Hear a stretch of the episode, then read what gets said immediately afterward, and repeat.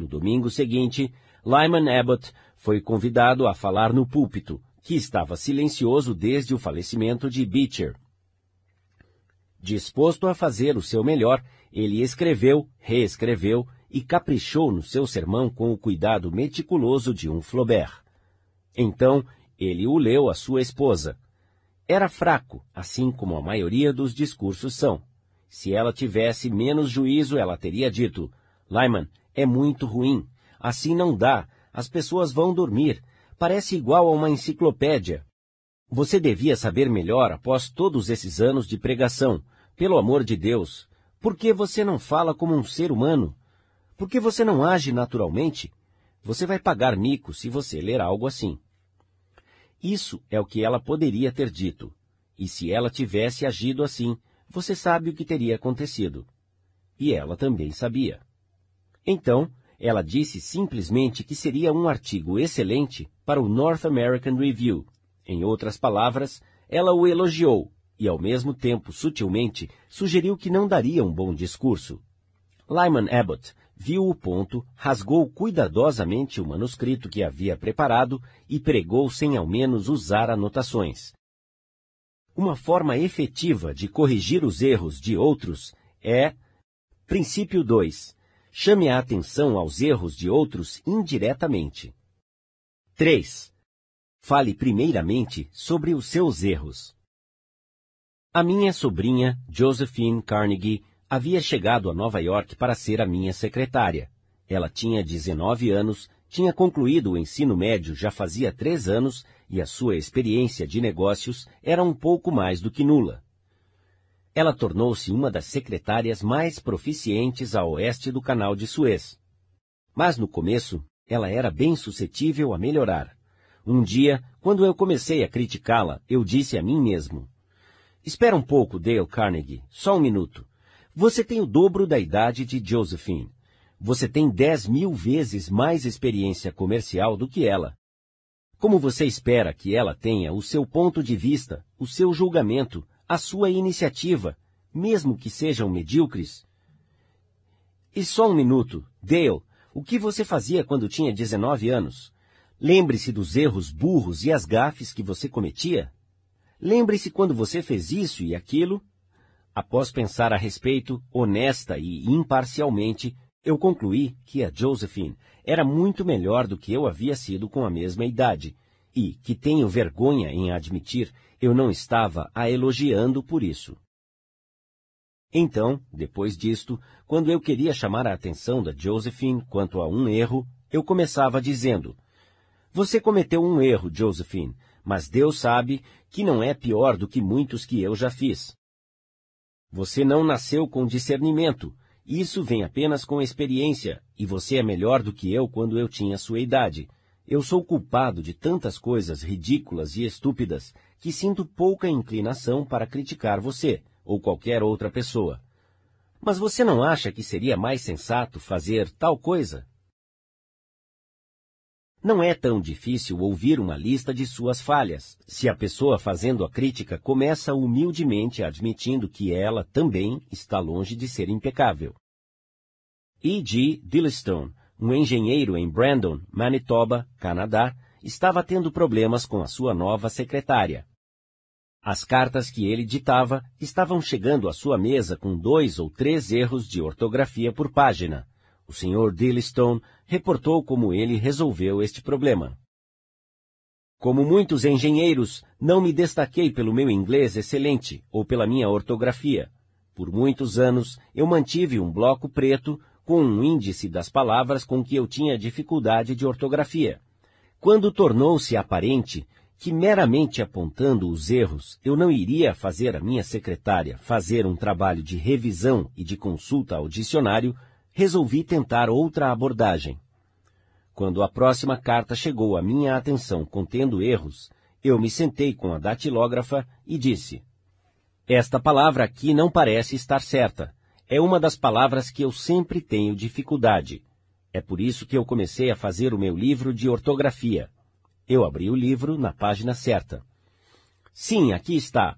Eu observo a minha ortografia agora, porque as pessoas nos julgam pelas nossas cartas, e os erros de ortografia fazem-nos parecer menos profissionais.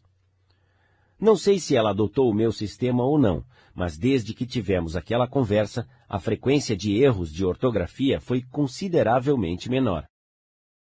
O gentil príncipe Bernard von Bülow aprendeu a necessidade urgente de fazer isso em 1909.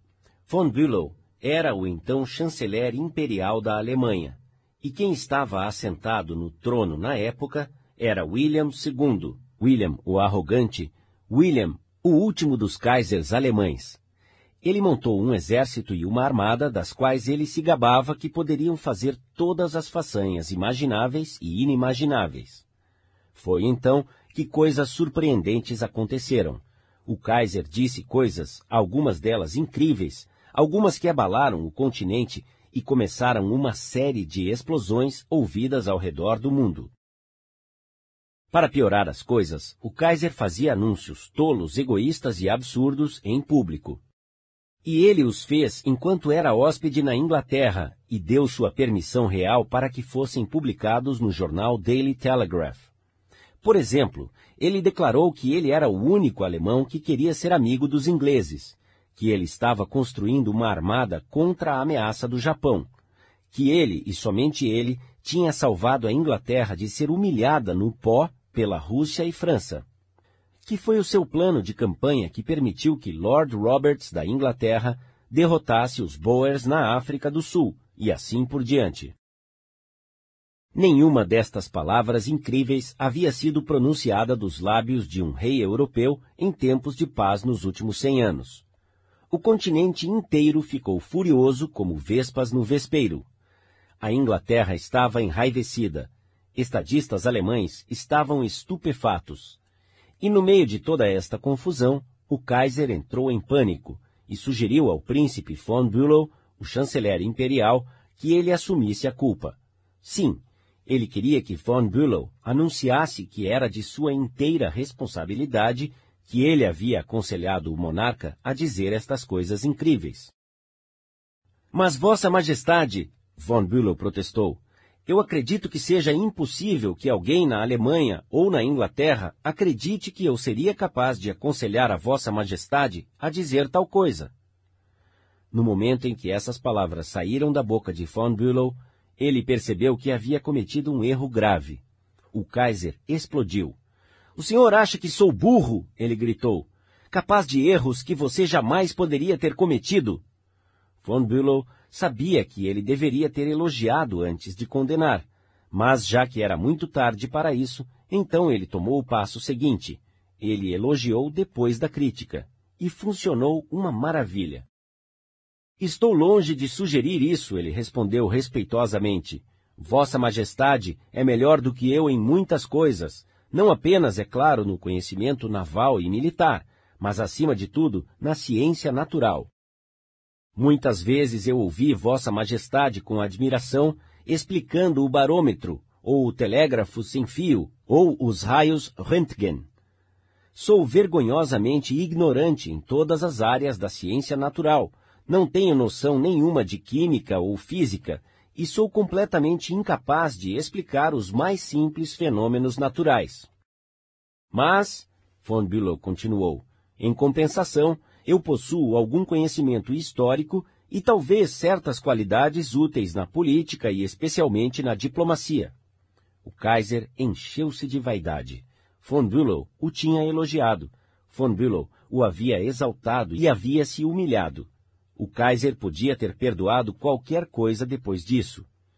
Eu não falei sempre, ele exclamou com entusiasmo, que nós somos famosos juntos, que um completa o outro.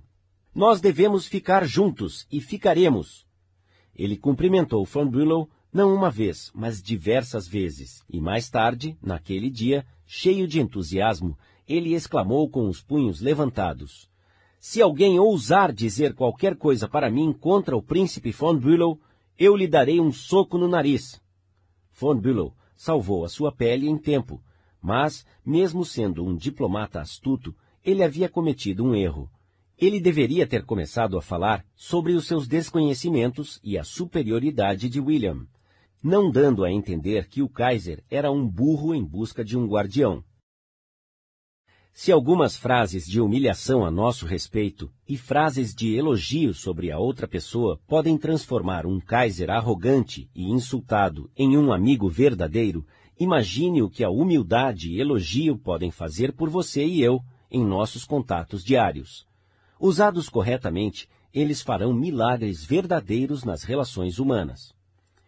Quem admite os próprios erros, mesmo que não tenha sido corrigido, pode ajudar a convencer outra pessoa a mudar o seu comportamento.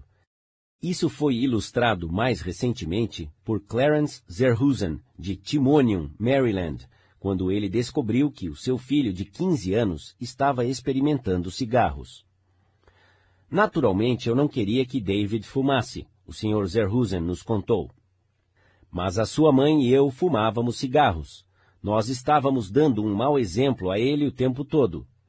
Eu expliquei a David como eu comecei a fumar, mais ou menos na sua idade, e como a nicotina havia me viciado e que agora era praticamente impossível para eu parar. Eu o recordei de como era irritante a minha tosse e como ele havia insistido para eu parar de fumar alguns anos antes. Eu não o exortei a parar, ou fiz ameaças, ou o adverti sobre os seus perigos.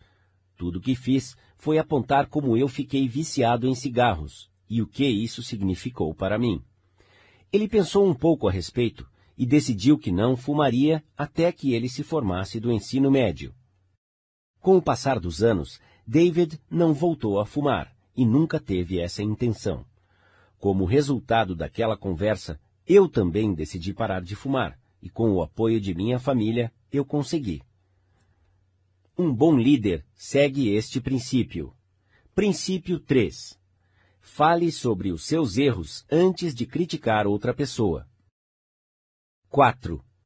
Ninguém gosta de receber ordens. Certa vez, tive o prazer de jantar com a senhorita Ida Tarbell, mestre dos biógrafos americanos. Quando eu lhe falei que estava escrevendo este livro, começamos a discutir este assunto muito importante de como lidarmos com pessoas, e ela contou-me que enquanto estava escrevendo a sua biografia de Owen D. Young, ela havia entrevistado um homem que trabalhara no mesmo escritório do Sr. Young por três anos. Este homem declarou que durante todo aquele tempo ele nunca ouviu Owen D. Young dar uma ordem direta a alguém.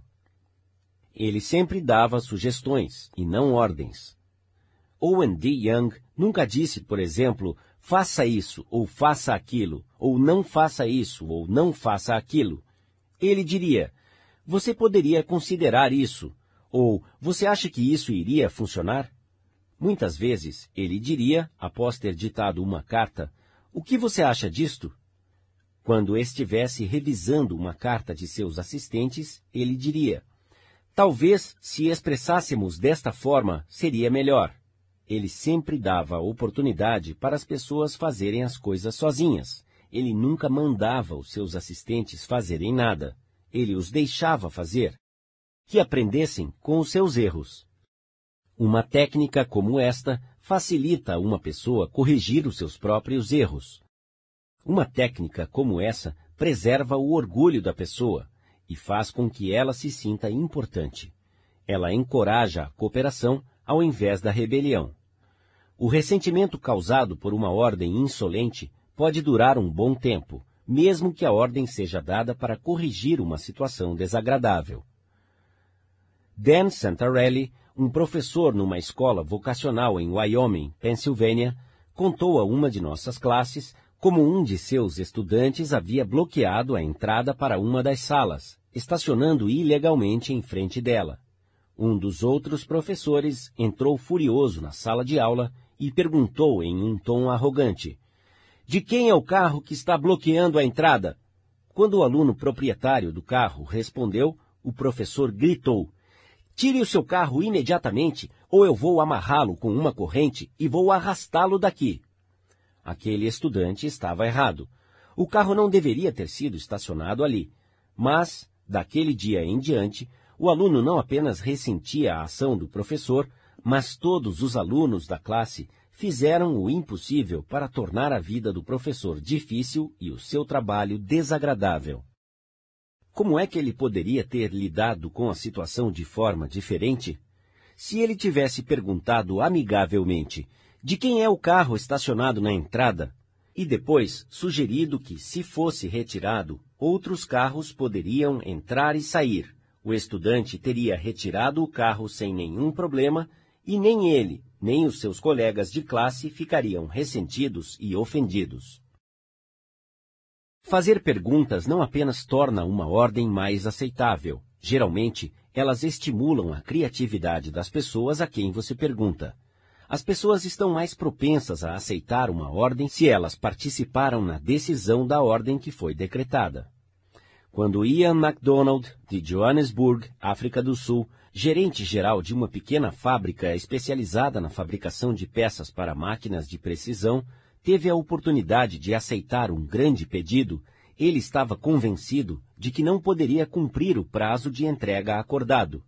O trabalho já programado na oficina e o curto prazo de entrega necessário para este pedido tornavam impossível para ele aceitar o pedido. Ao invés de obrigar os seus funcionários a acelerarem o seu trabalho e agilizar o pedido, ele chamou todos para uma reunião explicou a situação a eles e falou-lhes o que isso significaria à empresa e para eles, se pudessem produzir este pedido no prazo estabelecido. Então, ele começou a fazer perguntas. Há alguma coisa que nós possamos fazer para conseguir este pedido? Há alguém que pode pensar em maneiras diferentes de processá-lo na oficina que tornará possível a aceitação do pedido? Alguma forma de ajustar as nossas horas ou compromissos de funcionários que poderia ajudar? Os funcionários sugeriram várias ideias e insistiram para que ele aceitasse o pedido. Eles abordaram a situação com uma atitude de nós conseguiremos, e o pedido foi aceito, produzido e entregue no prazo certo. Um líder eficiente deve usar o princípio 4, Faça perguntas ao invés de dar ordens diretas. 5. Deixe a outra pessoa manter a sua imagem. Há muitos anos, a General Electric Company enfrentava a tarefa delicada de remover Charles Steinmetz como chefe de departamento. Steinmetz, um gênio de primeira magnitude quando se falava em eletricidade, era um fracasso como chefe do departamento de cálculos. Mas a empresa não ousava ofender este homem. Ele era indispensável e altamente sensível. Então, lhe deram um novo cargo. Eles lhe deram o cargo de engenheiro consultor da General Electric Company, um novo cargo que ele já estava desempenhando, e deixaram que outra pessoa chefiasse o departamento. Steinmetz ficou feliz, e os diretores da GE também. Eles haviam conseguido manobrar a sua estrela mais temperamental, e eles o fizeram sem causar nenhum transtorno, deixando que ele mantivesse a sua imagem. Deixando alguém manter a sua imagem. Como é importante e tão vital. E como poucos de nós paramos para pensar nisso. Nós passamos por cima dos sentimentos de outros para conseguir o que queremos, encontrando falhas, fazendo ameaças, criticando uma criança ou funcionário na frente dos outros, sem ao menos considerar que estamos ferindo o orgulho da outra pessoa.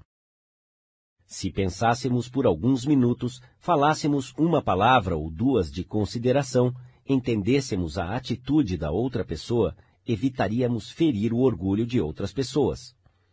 Vamos nos lembrar disto na próxima vez que enfrentarmos a necessidade desgostosa de repreender ou despedir um funcionário. Despedir funcionários não é nada divertido. Ser despedido é ainda menos divertido.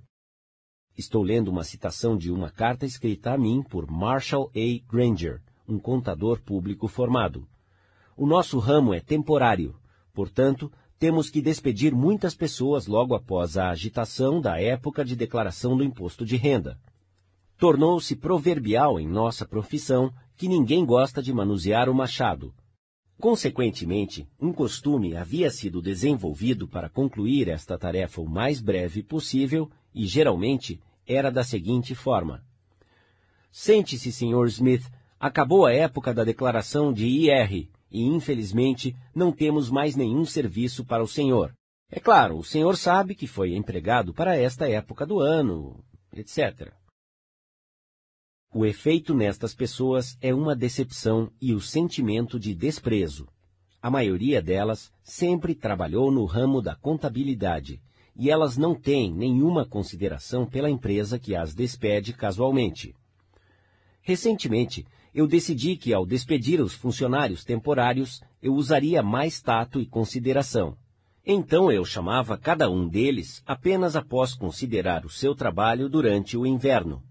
E eu dizia algo assim: Sr. Smith, o senhor fez um ótimo trabalho, se este fosse o caso. Aquela vez que nós o enviamos a Newark, o senhor teve muito trabalho. O senhor estava sob muita pressão, mas saiu-se muito bem. E queremos que o senhor saiba que a empresa se orgulha do senhor. O senhor tem o que é necessário. O senhor vai longe, não importa onde estiver trabalhando. Esta empresa acredita no senhor e está torcendo pelo senhor. E não queremos que o senhor se esqueça disso. Efeito, as pessoas saem com um sentimento melhor ao serem despedidas. Elas não se sentem desprezadas. Elas sabem que se tivéssemos trabalho para elas, que nós a manteríamos na empresa. E quando precisarmos delas novamente, elas virão a nós com uma afeição pessoal devota. Numa das sessões do nosso curso, dois participantes discutiram os efeitos negativos de procurar erros contra os efeitos positivos de deixar que a outra pessoa mantenha a sua imagem. Fred Clark, de Harrisburg, da Pensilvânia, contou-nos sobre um incidente que ocorreu em sua empresa. Numa de nossas reuniões de produção, um dos vice-presidentes estava fazendo algumas perguntas diretas a um de nossos supervisores de produção sobre um processo de produção. O seu tom de voz foi agressivo e o objetivo era demonstrar o fraco desempenho do supervisor. Não querendo se envergonhar na frente de seus pares, o supervisor foi evasivo em suas respostas. Isso fez com que o vice-presidente perdesse a calma, repreendesse o supervisor e o acusasse de mentir. Qualquer relacionamento de trabalho que existisse antes deste encontro foi destruído em alguns instantes. Este supervisor, que era basicamente um bom trabalhador, tornou-se ineficiente para nossa empresa desde então.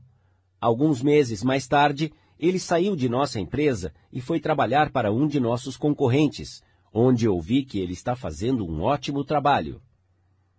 Outra participante, Ana Mazon, reportou como um incidente parecido havia ocorrido em seu trabalho, mas que diferença na abordagem e nos resultados.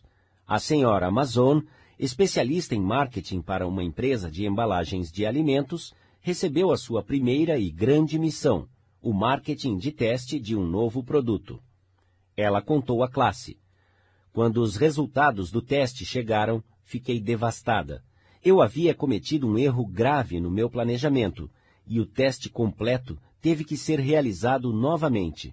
Para piorar as coisas, eu não tive tempo para discuti-lo com o meu chefe antes da reunião em que eu iria apresentar o relatório sobre o projeto.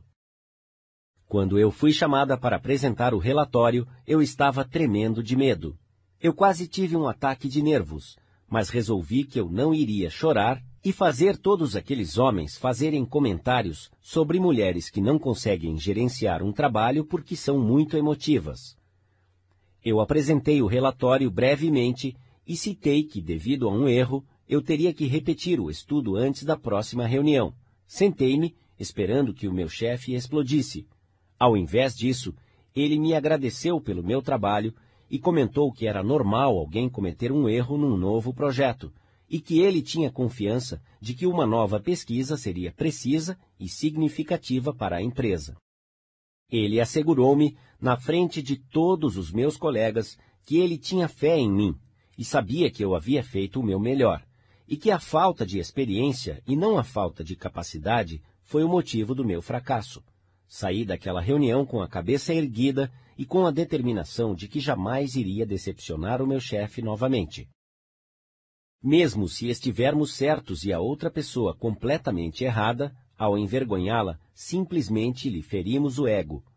O pioneiro da legendária aviação francesa, o autor Antoine de Saint-Exupéry escreveu: Não tenho nenhum direito de dizer ou fazer alguma coisa que deixe um homem sentir-se pequeno aos seus próprios olhos.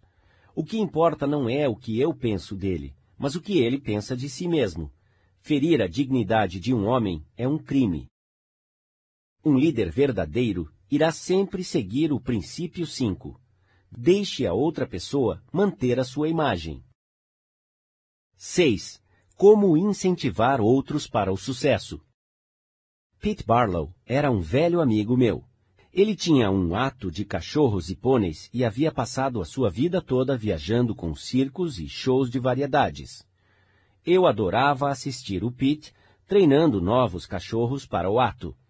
Eu percebi que quando um cachorro demonstrava um pequeno progresso, Pete o acariciava e o elogiava, dava um pedaço de carne e fazia um grande caso disso. Isso não é novidade. Treinadores de animais já usam a mesma técnica por séculos. Por que, eu penso, não poderíamos usar o mesmo bom senso para mudar pessoas que nós usamos para tentar mudar os cachorros? Por que não usamos um pedaço de carne ao invés de um chicote? Por que não usamos o elogio ao invés da crítica? Vamos elogiar a melhoria mais simples. Isso inspira outra pessoa a melhorar. Em seu livro Ain't Much, Baby, I'm All I Got, Não sou grande coisa, mas sou tudo que tenho, o psicólogo Jess Lair comenta: O elogio é como o brilho do sol e aquece o espírito humano. Não podemos florescer e crescer sem isso. E ainda, enquanto a maioria de nós está pronta para soprar os ventos gelados da crítica sobre outros, nós relutamos a dar aos nossos colegas o aquecido brilho do sol do elogio. Eu consigo olhar para trás em minha vida e ver onde poucas palavras de elogio mudaram drasticamente o meu futuro. Você não pode dizer o mesmo sobre a sua vida? A história está repleta de ilustrações surpreendentes da mais simples mágica do elogio. Por exemplo, muitos anos atrás, um garoto de 10 anos estava trabalhando numa fábrica em Nápoles. Ele desejava muito ser cantor, mas o seu primeiro professor o desencorajou. Você não sabe cantar, ele disse. Você não tem nem voz para isso. Parece o som do vento soprando pelas venezianas. Mas a sua mãe, uma pobre camponesa, o abraçou e elogiou, e disse que ela sabia que ele podia cantar que ela já havia visto uma melhora e ela andava descalça para economizar dinheiro para suas aulas de música. O elogio daquela camponesa transformou a vida do garoto. O seu nome era Enrico Caruso, e ele tornou-se o maior e mais famoso cantor de ópera de sua época.